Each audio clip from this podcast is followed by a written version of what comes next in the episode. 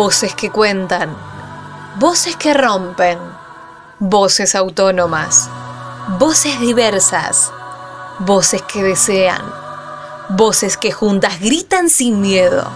Ya nadie las calla. Esto es Voces Reveladas, el micro radial de Reveladas Web, periodismo popular y feminista. Ya nada me Si tocan a una, respondemos todas.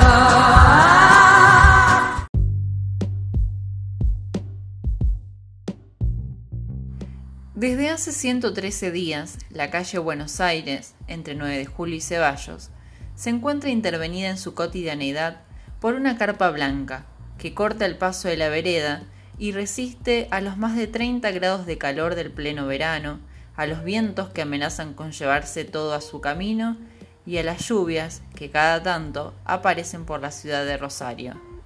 Es el acampe de los trabajadores de Heilatan, el concenter rosarino, cuyo dueño dispuso cerrar a fines del 2020, dejando a 301 familias en la calle, lugar que decidieron habitar para tramar la lucha por los puestos laborales, porque aseguran que resignarse no es una opción. En estos días comienzan a dar sus primeros pasos como la cooperativa de trabajadores Rectuel.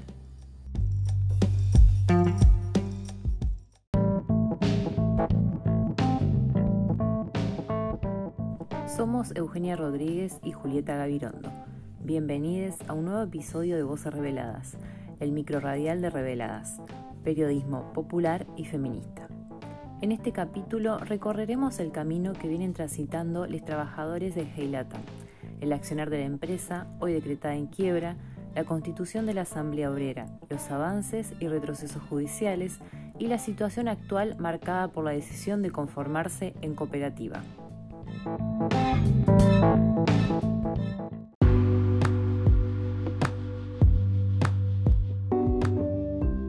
¿Qué es Heilatam? Heilatan o Contact Center and Recovery SA, que es el nombre legal de la firma, funciona en el edificio de Buenos Aires al 1480, en Rosario, desde el 2017 y es un call center que brinda servicios para empresas como Clarín, Essen, BBVA, UNICEF, American Express, entre otras marcas importantes.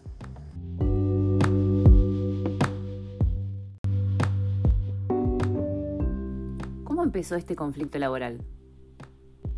El comienzo de la historia del cierre de la firma se da a través de un pedido de quiebra de parte de la empresa y tiene sus antecedentes en maniobras de suspensiones, recortes salariales y despidos que comenzaron en el año de pandemia y fueron la crónica anunciada de lo que sucedería en diciembre del 2020. Ante la continuidad en el tiempo de este tipo de maniobras, los trabajadores decidieron organizarse para impulsar acciones más contundentes.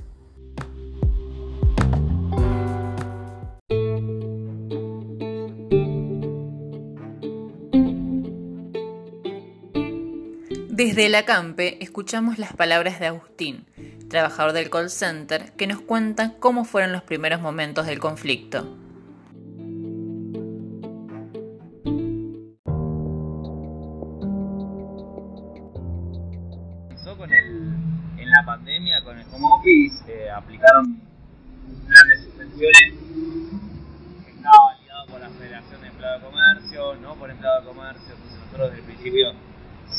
Que las suspensiones eran ilegales porque eran más de la mitad de los trabajadores, eh, como nosotros habíamos trabajado siempre en nuestra casa. Entonces ahí empezó un proceso de organización importante, con asambleas, movilizaciones, en donde ahí despiden a una compañera y a mí, como una persecución que hacen, inventan causa, eh, y en el, bueno, eso eh, la compañera ahí la reincorpora con un fallo judicial, yo estaba en el proceso de, de la reintegración, digamos, lo que terminó, lo que pasó después un poco, que en noviembre no se había cobrado el sueldo del mes de octubre, eh, ellos prometiendo que iban a, a pagar con el ATP, la empresa no entró en el ATP, eh, llega día 20, o sea, los compañeros estaban muy, muy enojados porque se iban laburando estaban cobrando, el gato tuvo que salir a, a declarar un paro tiempo determinado hasta que paguen. Eso el 20 de, de noviembre, el 25 de noviembre, ya que muere Maradona, me acuerdo estaba, estábamos para mi casa eh, y saca un comunicado a la empresa diciendo que en 5 días cerraba. Bueno, ahí empezó otro proceso eh, mucho más fuerte, más, más radical, porque ahí se ponía en juego 300 puestos de trabajo, empiezan a audizar el Ministerio de Trabajo y bueno, desde el 2 de diciembre acá,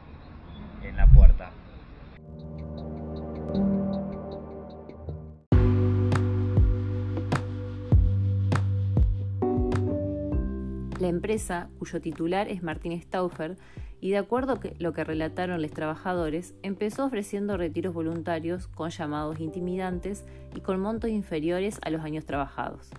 Como mínimo tenemos todos tres años de antigüedad y hay personas que tienen más de 10 años, toda una vida, y ofrecían un cambio de firma con pérdida de derechos y antigüedad, señaló uno de los trabajadores al respecto.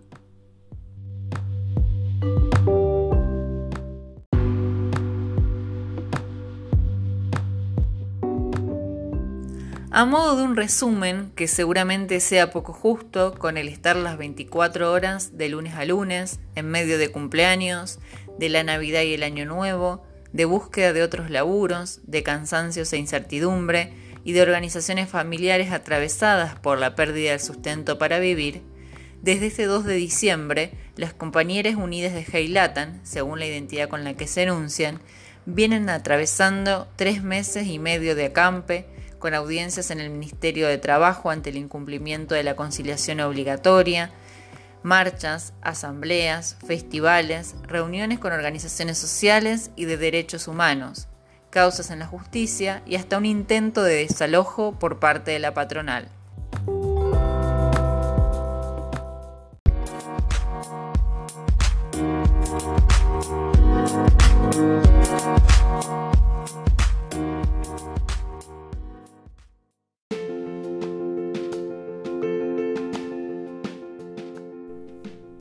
Fallo positivo para los trabajadores fue el embargo de las cuentas de las empresas, porque dentro del mismo edificio había dos razones sociales, Contact Center and Recovery SA y Kate Marker SRL, dos empresas gemelas que trabajaban de lo mismo, es decir, dos firmas que figuraban en el mismo domicilio comercial, con el mismo funcionamiento y hasta igual directorio.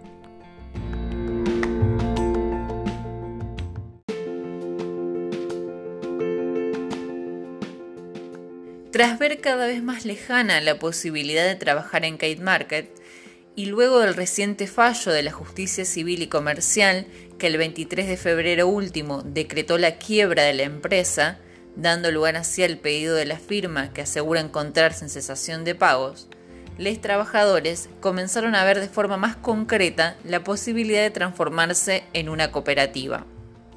Ellos rechazan la medida judicial de quiebra porque afirman que los estados contables de la empresa arrojan saldos favorables desde 2017 a 2019, con deudas en el 2020 vinculadas principalmente a pagos no realizados ante la FID por aportes a la seguridad social.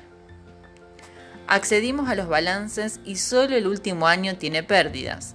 El 70% es deuda impositiva con el Estado, algo totalmente financiable dijeron los trabajadores al ser entrevistados.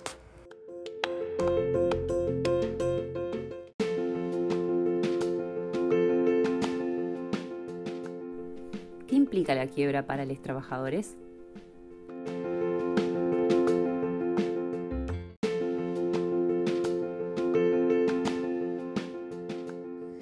Cuando se decreta la quiebra, interviene el juez y el síndico correspondiente para evaluar el destino que tendrá la firma. Frente a esa situación, los trabajadores cuentan que decidieron hacer una permanencia pacífica en el edificio. Esta decisión se apoya, según los mismos trabajadores, en la experiencia del movimiento obrero argentino, de las fábricas recuperadas y cooperativas que se formaron desde el 2001, producto de la lucha que dio lugar a la figura legal que permite la continuidad de la explotación laboral es decir, establece la posibilidad de continuar con la explotación inmediata de la empresa para asegurar la conservación de las fuentes de trabajo.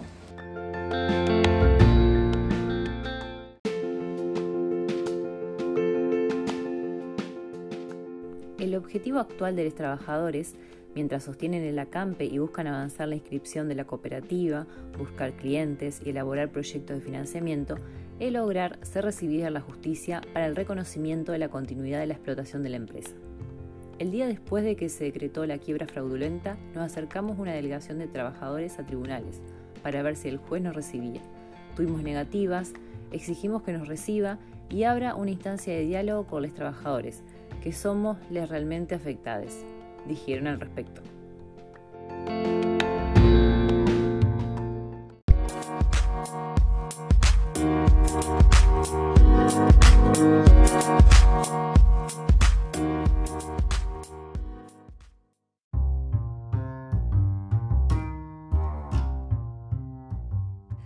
El marco de la lucha por los puestos laborales, las trabajadoras de Heilatan, que representan el 70% de la nómina de las familias afectadas por el cierre de la firma, y en la previa del 8 de marzo, Día Internacional de Mujeres Lesbianas, Travestis, Trans, No Binarias, Afros, Indígenas y Originarias, decidieron conformar la Comisión de Mujeres Trabajadoras de Heilatan, para visibilizar conjuntamente con la lucha colectiva las realidades puntuales que afrontan por ser mujeres y disidencias en el ámbito laboral como parte de las desigualdades estructurales del sistema.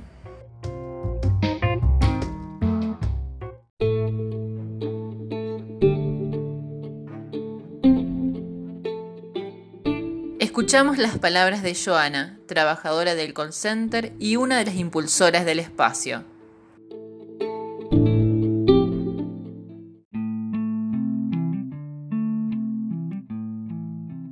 La comisión eh, conformamos de cara justamente porque venía el 8M y más que nada también eh, a la futura cooperativa que, queremos conformar.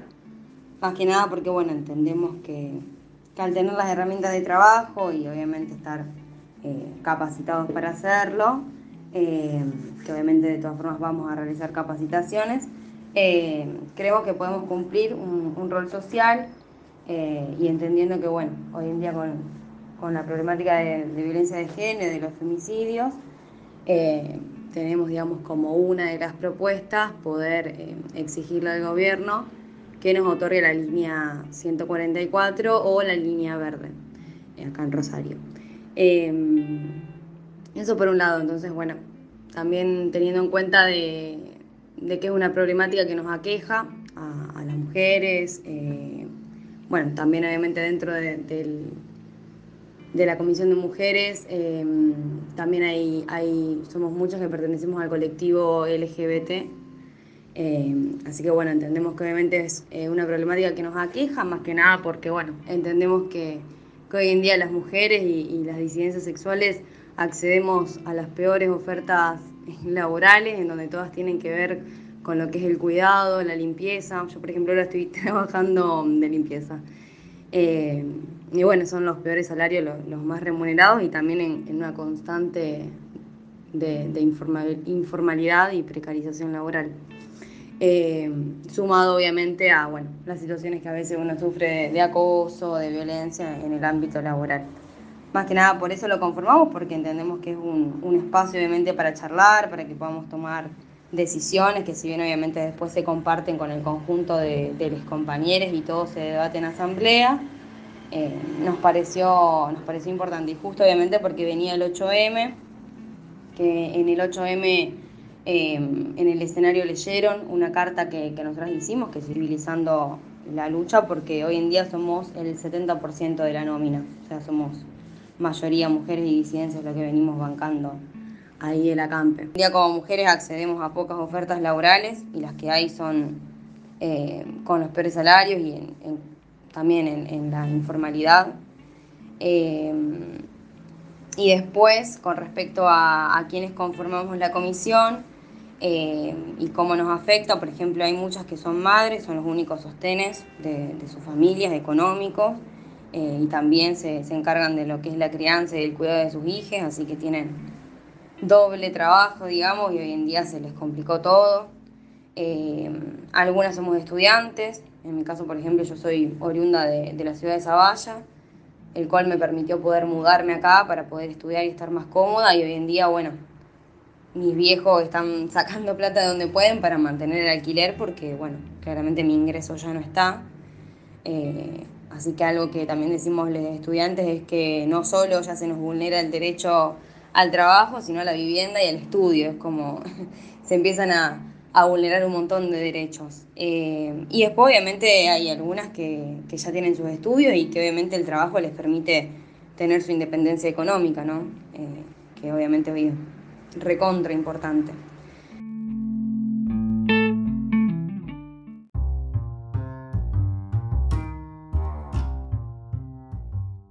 En la carta de presentación de la comisión, las trabajadoras señalan, somos madres, única sostén de nuestras familias y a su vez responsable de la crianza y educación de nuestras hijas. Somos estudiantes oriundas de otras ciudades que bancamos nuestra educación, nuestros alquileres y nuestra vida lejos de casa y la familia en busca de un futuro mejor. Somos mujeres que a través de nuestros trabajos construimos nuestra independencia económica, que requiere de mucho esfuerzo todos los días y que le hace frente a un mercado laboral donde la pobreza y la precarización nos afectan por el hecho de considerarnos mujeres un mercado laboral sexista con brecha salarial desigual, donde las mayores ofertas laborales disponibles son las tareas de cuidado, limpieza, comercios y call centers. Dato no menor teniendo en cuenta que son los empleos con más bajos salarios, donde abundan situaciones de informalidad, flexibilización y precarización laboral. Algunas somos también parte del colectivo LGTBIQ, sufriendo además de esto situaciones discriminatorias por nuestra orientación sexual.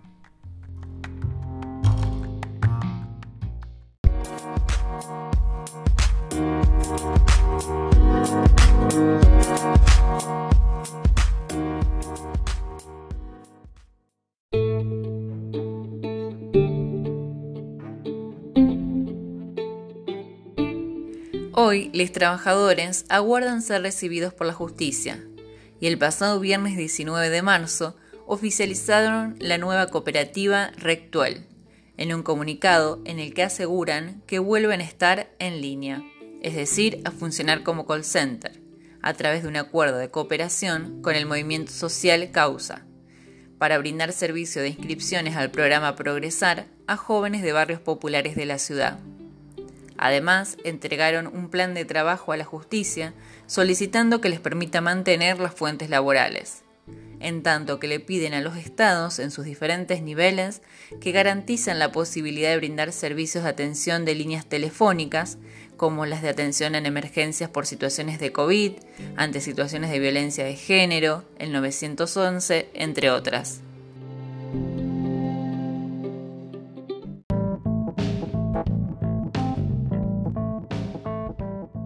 Gracias por escucharnos en un nuevo micro radial de Voces Reveladas. Les invitamos a seguir nuestras producciones en reveladas.com.ar. También nos pueden encontrar en redes sociales como arroba reveladasweb. Fuimos Eugenia Rodríguez y Julieta Gavirondo, parte del equipo de Reveladas Web, periodismo popular y feminista. Muchas gracias por acompañarnos.